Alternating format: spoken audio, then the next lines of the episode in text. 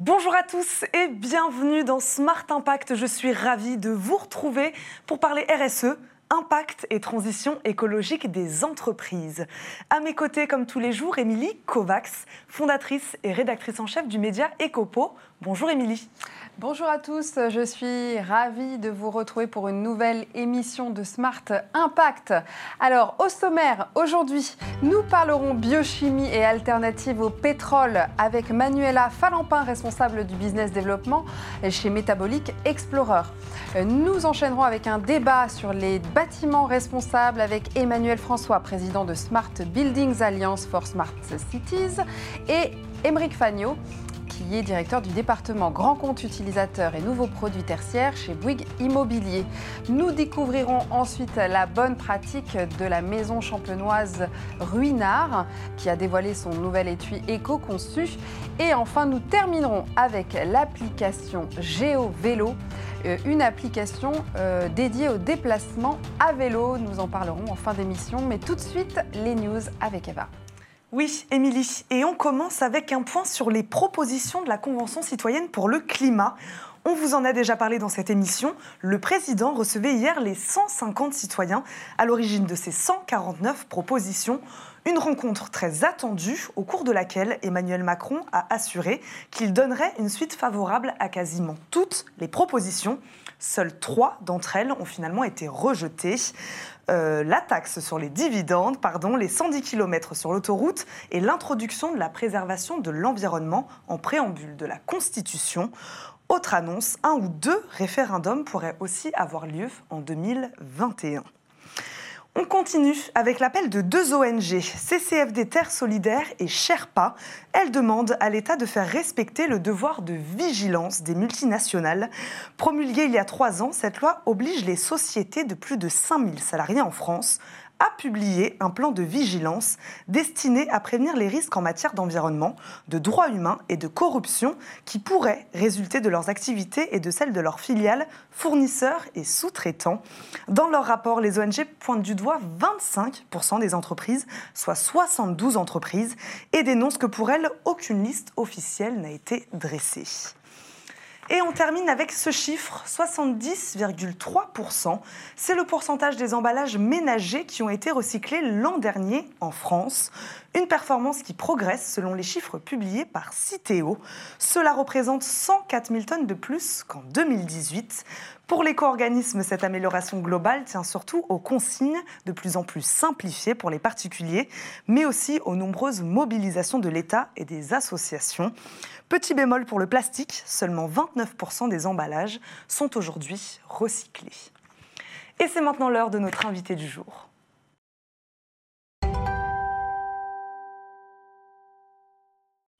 Manuela Falampin, bonjour, merci d'être avec nous. Vous êtes euh, responsable business développement de l'entreprise Métabolique Explorer. Alors pour commencer, est-ce que vous pouvez nous présenter Métabolique Explorer? Bonjour, euh, merci de m'accueillir. Euh, Metabolic Explorer est une société de biotechnologie industrielle.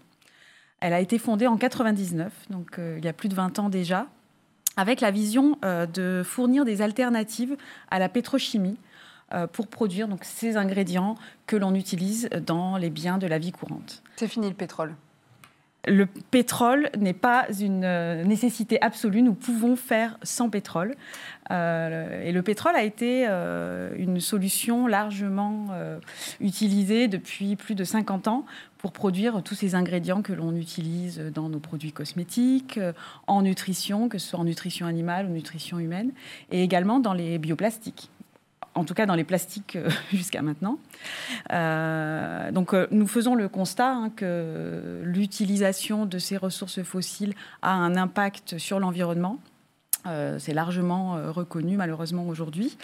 et Métabolique est né avec la vision que l'on peut faire autrement en utilisant donc la biotechnologie. Expliquez-nous un peu ce que c'est la biochimie, la biotechnologie. Donc concrètement, on va utiliser ce que le vivant sait faire pour produire ces molécules d'intérêt. Donc cela signifie par exemple, vous connaissez la, fermentation pour la production de bière. Eh bien, au lieu de produire par fermentation de l'alcool, nous allons utiliser la fermentation de matières premières végétales, renouvelables, pour produire des ingrédients qui vont servir dans la production de ces, de ces produits de la vie courante. Il y a 20 ans, vous faisiez déjà ce constat-là, parce que là, on en parle beaucoup, c'est vrai, en ce moment, du pétrole et de l'épuisement de nos ressources naturelles. Vous, il y a 20 ans, vous faisiez déjà ce constat? En effet, hein, c'est la vision vraiment qui a fait naître la société.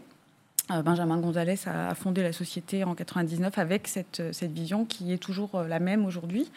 Euh, ce qui est une évidence peut-être depuis, disons, 4 ans, cela semble être une évidence pour tous. Les, consommateurs attendent vraiment des, des solutions naturelles, euh, issus de ressources renouvelables avec un impact environnemental moindre. Euh, il y a 20 ans, c'était moins évident, mais aujourd'hui, euh, je crois que la donne a vraiment changé. Il n'y a pas de retour en arrière, il nous faut des solutions alternatives. Et les entreprises sont en demande de ça les entreprises pour lesquelles vous travaillez? Et les entreprises pour lesquelles on travaille sont effectivement en demande.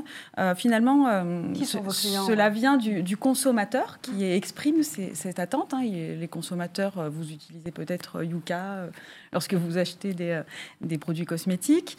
les consommateurs cherchent de la naturalité. Ils veulent également plus de, sécurité dans les produits. Hein. Il y a beaucoup de, controverses sur des impuretés, des, des, additifs qui sont utilisés. et le consommateur est également de plus en plus conscient de l'impact environnemental et social des chaînes de production de, ces biens de la vie courante. Ils demandent plus de traçabilité. Qui sont vos clients du coup? Et donc nos clients ne sont pas les consommateurs directement. les entreprises, bien sûr. Donc euh, nous, nous, euh, nous, adressons à ces fabricants de cosmétiques, à ces formulateurs de, de, produits de nutrition animale.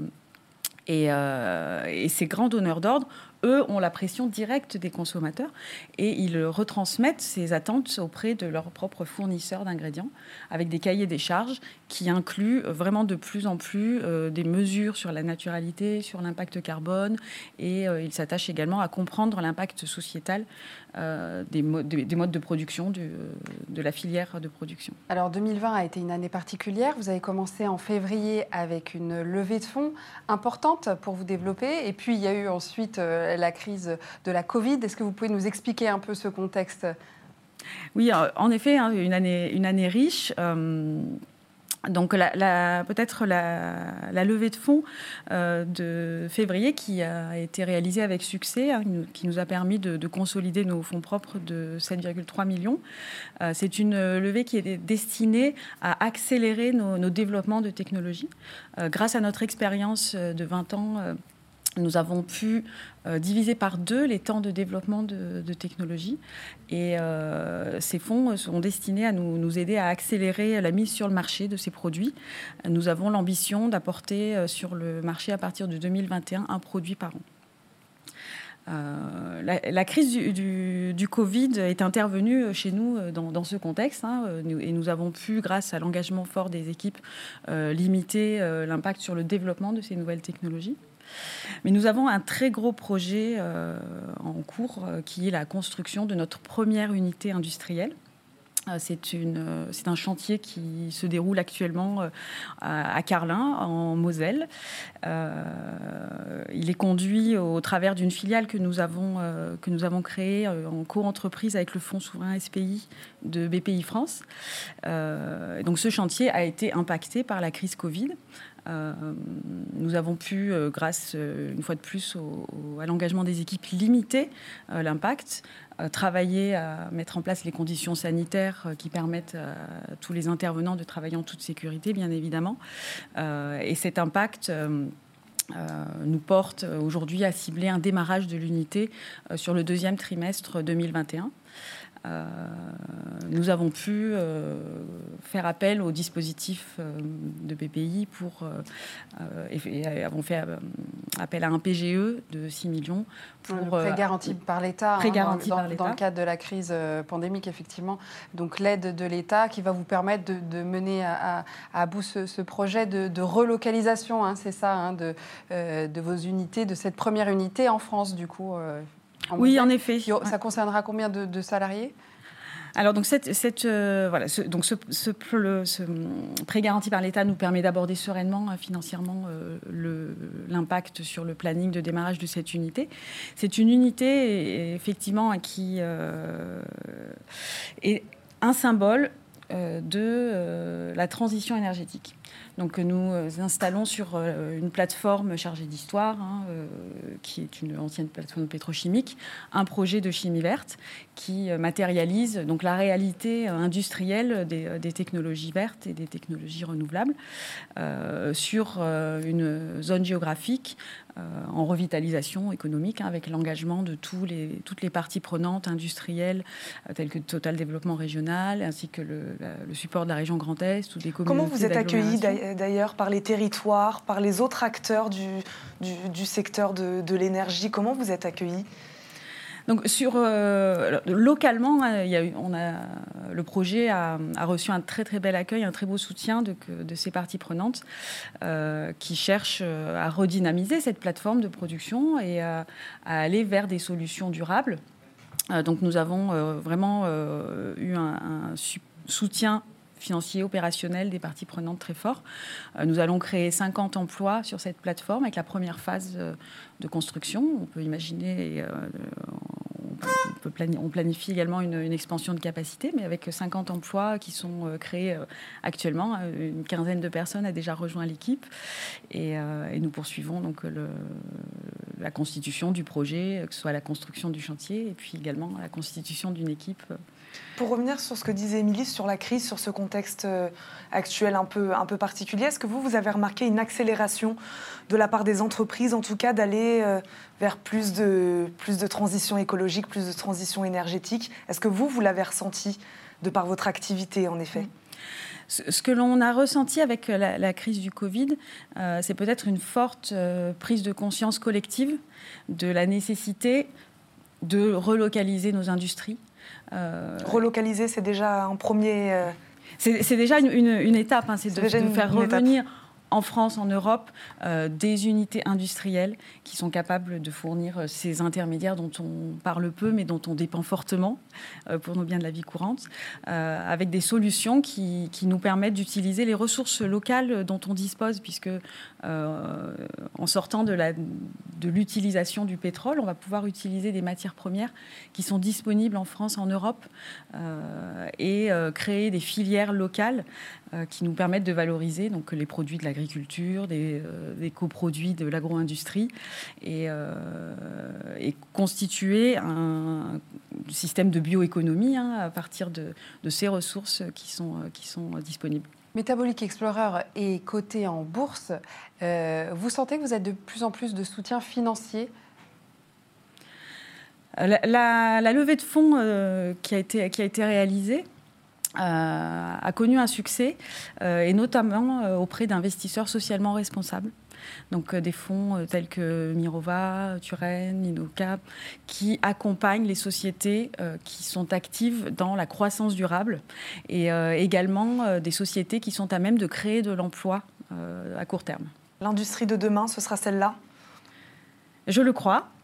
Euh, je, pense que nos technologies, alors ne vont pas euh, apporter la solution à toutes les problématiques et ne seront pas. Euh, il n'y aura pas qu'une technologie qui va, pardon, qui va constituer l'industrie de demain. Par contre, j'ai vraiment la conviction, et nous avons la conviction, que nos technologies vont pouvoir apporter des solutions pour répondre aux enjeux environnementaux, apporter également la construction d'un système euh, de production qui a un impact sociétal fort.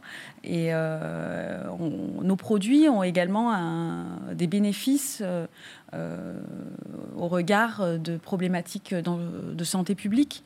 on va pouvoir apporter en nutrition animale un additif qui permet de qui contribuent à se passer de l'usage euh, intense d'antibiotiques en élevage, des, produits nutritionnels santé. Il y a également euh, un fort travail sur la performance de nos ingrédients. Et euh, un deuxième exemple est le, PDO qui, est, qui sera produit sur cette unité en Moselle, qui est utilisé en cosmétique en tant qu'alternative également à des conservateurs qui sont controversés aujourd'hui. Merci beaucoup Manuela Falampin d'avoir été avec nous et d'avoir discuté biochimie aujourd'hui. Merci beaucoup. On va passer à la bonne pratique du jour, Émilie. Merci.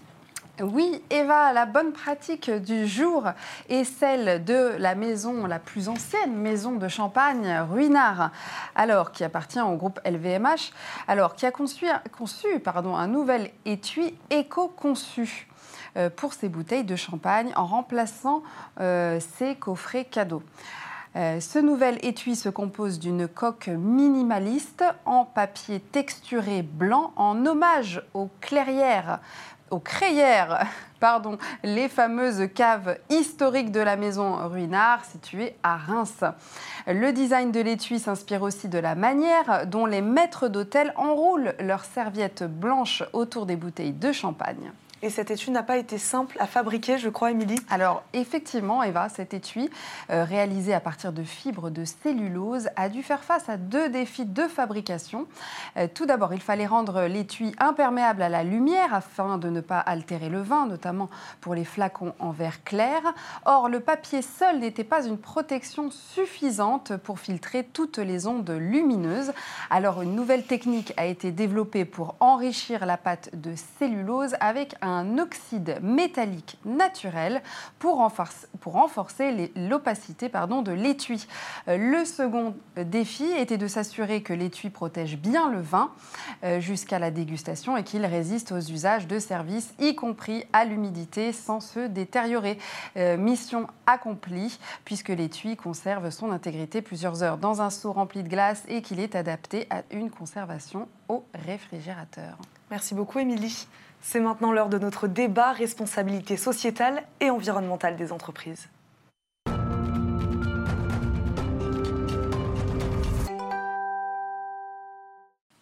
Notre débat RSE porte aujourd'hui sur le bâtiment responsable. J'accueille tout de suite en plateau euh, Emmanuel François, président de Smart Buildings Alliance for Smart Cities, et Emeric Fagnot, directeur du développement grand compte utilisateur et nouveaux produits tertiaires chez Bouygues Immobilier. Il est membre également du C3D. Bonjour à tous les deux, merci de nous rejoindre euh, sur le plateau de Smart Impact. Alors, on commence avec ce sujet du bâtiment responsable euh, qui concerne, entre autres, mais pas que, euh, l'énergie et la production d'électricité. On parle de bâtiments passifs, voire à énergie positive. Est-ce qu'on peut déjà expliquer ce que c'est Avec, on va commencer avec vous. chez Bouygues Immobilier, vous faites ça depuis très longtemps. Qu'est-ce que c'est, les bâtiments passifs C'est assez simple finalement. Euh, l'objectif étant qu'un bâtiment est consommateur d'énergie pour euh, alimenter à la fois le chauffage, le rafraîchissement et les besoins de ses utilisateurs. Et l'objectif était de faire en sorte que ce bâtiment soit autonome finalement et qu'il crée lui-même sa propre, euh, sa propre énergie afin d'alimenter l'ensemble des usages du bâtiment. Donc L'idéal, c'est qu'il soit à minima neutre, passif, et on peut envisager aussi que le bâtiment soit énergie positive, c'est-à-dire qu'il crée plus d'énergie euh, euh, qu'il n'en consomme. Et ça, ça permet effectivement d'alimenter, le cas échéant, d'autres fonctions dans la ville ou d'autres fonctions du bâtiment ou éventuellement d'alimenter des équipements publics tels une patinoire, des choses comme ça, grâce à l'échange thermique et l'énergie qui est produite en sus de ce, qui est, euh, de ce que sont les besoins du bâtiment. Mais c'est pas si simple, visiblement. Parce non, c'est pas si simple. Non, bien évidemment, puisque déjà la problématique, c'est que là, en France, l'énergie est assez peu chère, donc du coup, euh, on s'est réveillé un petit peu tardivement sur l'impact que ça pouvait représenter. Aujourd'hui, euh, ça y est, c'est totalement pris en main, notamment avec un objectif à la fois de bas carbone et de, de baisse de consommation. Donc l'idée déjà, c'est aborder les bâtiments en tant que source de consommation et de fait déjà d'avoir une, action efficace sur la, faible consommation pour éviter de devoir compenser en permanence. Et à partir du moment où on arrive à faire un bâtiment mieux isolé, mieux conçu, qui euh, répond aux spécificités de ses utilisateurs, ça permet d'optimiser sa production d'énergie, de baisser sa consommation et également d'apporter le juste confort et les justes besoins aux, aux utilisateurs du bâtiment. Le bâtiment passif? Alors, le bâtiment passif, oui, c'est, ben, comme le dit Eric, c'est, c'est un bâtiment qui consomme très peu d'énergie. Euh, avant, effectivement, de parler de bâtiments euh, qui consomment de l'énergie, en fait, il faut qu'il consomme le moins d'énergie possible. Donc, ça veut dire qu'il faut le concevoir pour qu'il consomme le moins d'énergie possible. Aujourd'hui, il y a la maquette numérique qui permet de modéliser un bâtiment et de voir comment le bâtiment va réagir dans le temps en fonction du climat, en fonction du contexte environnemental et bien sûr de ses occupants.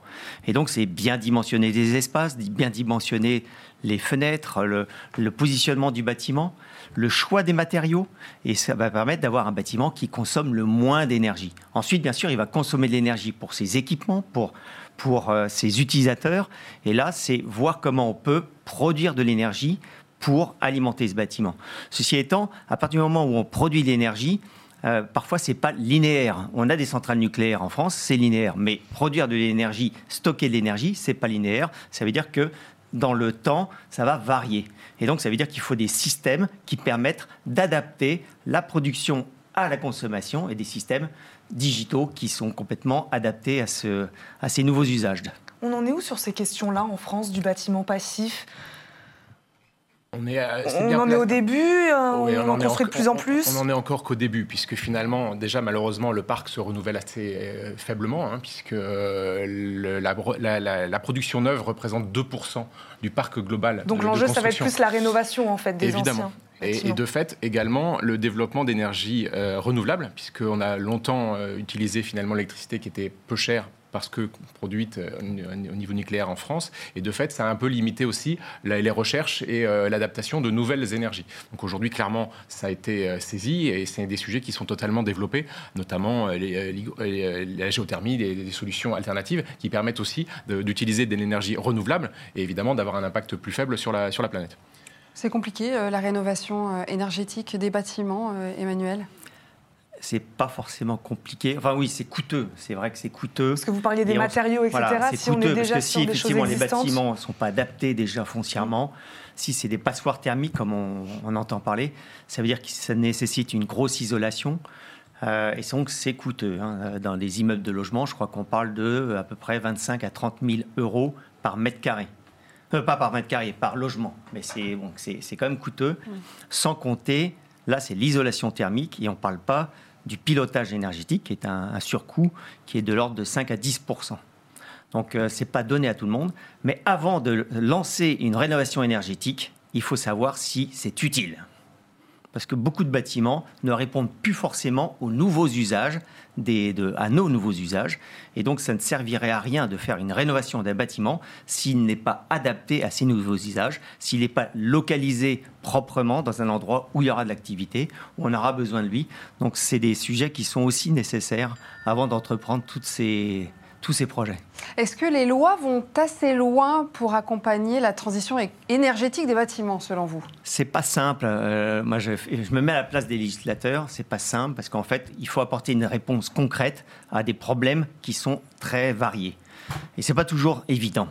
On voit là récemment, il y a, euh, il y a eu le, euh, le décret sur les thermostats. C'est une goutte d'eau dans l'océan. Et ça peut même être critique parce qu'effectivement, pourquoi on s'attaque à des thermostats et qu'on va encourager des thermostats alors que demain, ça se trouve, ils n'existeront plus parce qu'ils seront virtuels. Donc c'est vrai, c'est quelque chose qui peut être euh, à la fois intéressant parce qu'on on, on éveille l'attention, mais de l'autre côté, ça peut être contre-productif. Donc c'est pas simple. Ceci étant, euh, je pense qu'aujourd'hui, il faut euh, avant tout avoir une approche globale. Savoir qu'est-ce qu'on veut faire des bâtiments, quelle sera la ville de demain et comment on va organiser l'ensemble de ces bâtiments dans la ville de demain. Et quelle sera la ville de demain alors? Elle sera intelligente Elle sera. Euh, Elle sera, oui, comme on en parle beaucoup de, smart building euh, ou euh, de, de, grid à l'échelle d'un quartier ou à l'échelle d'une ville. effectivement, aujourd'hui, les bâtiments sont monofonctions, ce qui est aujourd'hui plus du tout adapté aux besoins et aux usages de l'ensemble des populations, que ce soit en bureau, en logement, ou en hôtellerie ou, quoi, ou caisse.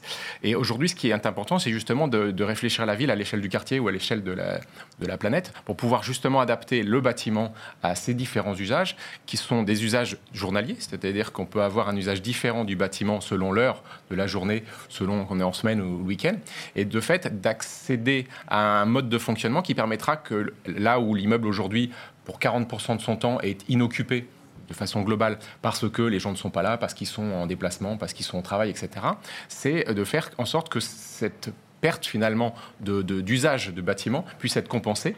Et ça nécessite qu'on repense, comme tu viens de le dire, les, bâtiments pour qu'ils soient à la fois en capacité d'accepter l'usage d'un utilisateur domestique, on va dire, mais également un usage de bureau. Ça veut dire que notamment les socles de bureaux doivent pouvoir aujourd'hui accueillir du commerce, du service, accueillir des associations pour que typiquement, euh, que le soir et le week-end, alors que les bureaux sont vides, ils puissent, être utilisés avec d'autres fonctions et de fait réduire le besoin réel de mètres carrés parce qu'on les utilisera pour d'autres fonctions en fonction de, l'heure de, la journée ou, euh, ou de la semaine. Et ça, c'est vrai qu'aujourd'hui, ça permettra de pour prendre un exemple très concret, de transformer un siège social d'une entreprise qui est plutôt considéré comme une forteresse un peu imprenable où personne n'ose trop s'y aventurer, à, l'ouvrir au public et à y créer un certain nombre de, de réponses à des besoins, à la fois de services, typiquement pour des, sujets très concrets, des casiers pour récupérer des colis par exemple, euh, des îlots de fraîcheur pour des personnes âgées ou des, enfants en bas âge, et d'ouvrir finalement euh, certaines de ces surfaces pour des usages différents. Euh, typiquement, une salle de réunion peut très bien servir pour une assemblée de copropriétaires un soir plutôt que d'essayer de chercher une salle à un autre, un autre endroit. De la même façon, les commerces aujourd'hui ont parfois du mal à trouver des solutions et euh, ça pourrait tout à fait solutionner cette problématique et offrir aussi de la restauration dans certains immeubles qui n'en sont pas dotés parce que l'immeuble est trop petit pour accueillir ce type de service. Beaucoup d'idées sont sur la table donc pour le bâtiment euh, de demain. Merci beaucoup à tous les deux euh, d'avoir été avec nous aujourd'hui, d'avoir débattu. C'est déjà la fin. Désolé, on passe maintenant à la bonne idée du jour.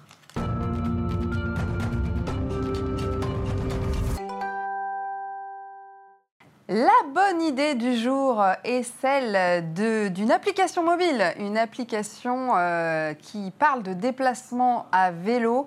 C'est l'appli Géo Vélo et on accueille tout de suite son fondateur. Il s'agit d'Antoine Laporte Vévéda. Bonjour Antoine. Bonjour. Bonjour. vous pouvez nous présenter Géo Vélo? Tout à fait. Euh, donc Géo Vélo, c'est une application qui est gratuite et qui, comme vous l'avez dit, vise à proposer des itinéraires qui sont plus sécurisés et plus adaptés à la pratique du vélo. Donc on fait un gros travail de cartographie. On a aussi un algorithme dédié qui permet vraiment de trouver les meilleurs itinéraires, que ce soit en ville ou à la campagne. On propose même des itinéraires touristiques pour se balader, euh, aussi bien la journée que même des voyages à vélo, pourquoi pas. Parce que vous avez fait le constat que de plus en plus de personnes utilisaient le vélo, mais qu'ils n'avaient pas forcément d'application pour se déplacer. Effectivement. Donc l'application, elle, date de 2010. Alors euh, pour vous corriger, je suis désolé, je ne suis pas cofondateur. Hein. Euh, donc c'est Benoît Grimbert et Gaël Sauvana qui, qui, ont, qui ont, cofondé l'application il y a une dizaine d'années. Et le constat à l'époque, c'était qu'il n'y avait tout simplement aucune solution pour être guidé à vélo.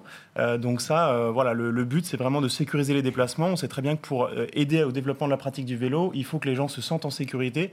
Et pour se sentir en sécurité, il faut des itinéraires adaptés. Donc maintenant, il y a de plus en plus de pistes cyclables qui sont créées partout en France, à Paris en particulier, euh, mais dans toutes les grandes villes de France globalement. Et donc l'idée, c'est vraiment d'accompagner les gens et de les guider vers ces pistes cyclables sécurisées pour qu'ils découvrent que bah, la pratique du vélo est en fait euh, complètement faisable et n'est pas si dangereuse que ça et que c'est très agréable même de se déplacer à vélo tous les jours. Post-Covid, là, il y a plus d'utilisation, effectivement, comme le disait Eva, de, de, vélo. Vous tout à fait, ouais. Alors là, encore une... est plus utilisée? Tout à fait, ouais. Alors on, ça, pareil, dans toutes les grandes villes de France, il y a des pistes cyclables temporaires qui ont été aménagées pour l'occasion, euh, pour le déconfinement, et ça se ressent sur l'usage du vélo et sur l'usage de l'application. Donc on a eu des booms de téléchargement énormes. Euh, nos statistiques par rapport à l'avant Covid, on est à x3, x4 par rapport à ce qui se passait avant le confinement. Euh, et on est même sur des niveaux d'utilisation au-delà des grèves, qui était déjà un premier pic, gros pic d'utilisation, mais qui était surtout euh, parisien. là, on constate vraiment une explosion de la pratique et de l'utilisation de l'application, forcément, partout en France.